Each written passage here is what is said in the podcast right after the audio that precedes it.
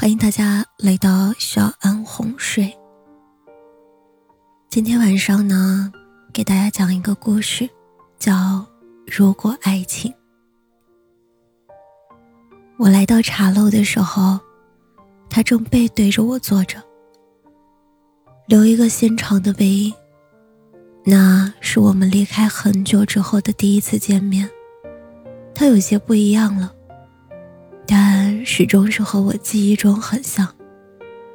我们是中学时候的好朋友，后来大学天南地北，劳燕分飞。Hello，美女，我能坐在这里吗？我站在他的面前，笑意盈盈。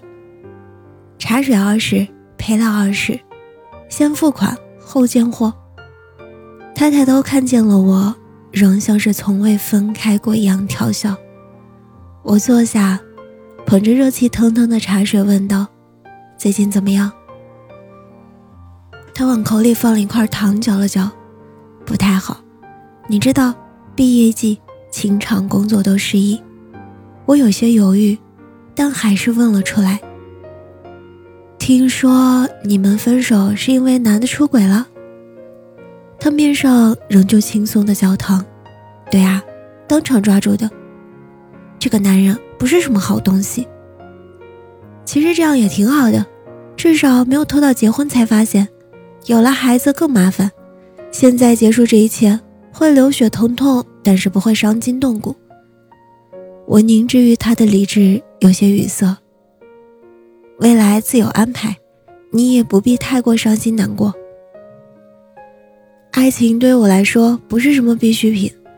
我们好久不见，你都忘了我是什么样的人了？他这句话轻飘飘的，但是震得我又有些微恍惚。那些藏在光影的记忆里，斑驳着流年的碎金，投影着细碎的波纹，明明暗暗，远近难明。我下意识用后来遇见的大多数女孩的性格来看待他。却忘记了他的特别。我当然记得，他原本是什么模样：骄傲、自信、张扬、强大、伶俐，很多东西他都不在乎。也许是不可一世，也许是不屑一顾。就在我恍惚的时候，他字句在我耳边忽远忽近。我并不认为爱情就是最重要的，况且他那样的人不要也罢。我还有很多事情没有做，爱情只是很小的一部分，这不会改变我的其他计划。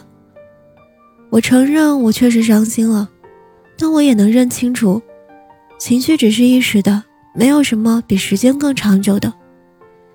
他笑着喝了一口茶，竹叶青在杯子里像针一样上下漂浮。我竟说不出更多的话。那祝你未来前程似锦吧。那是当然的了。他嘴角挑起一丝笑。此时正是上午，阳光明晃晃的，却不刺眼，洒在他侧脸，好像在发光。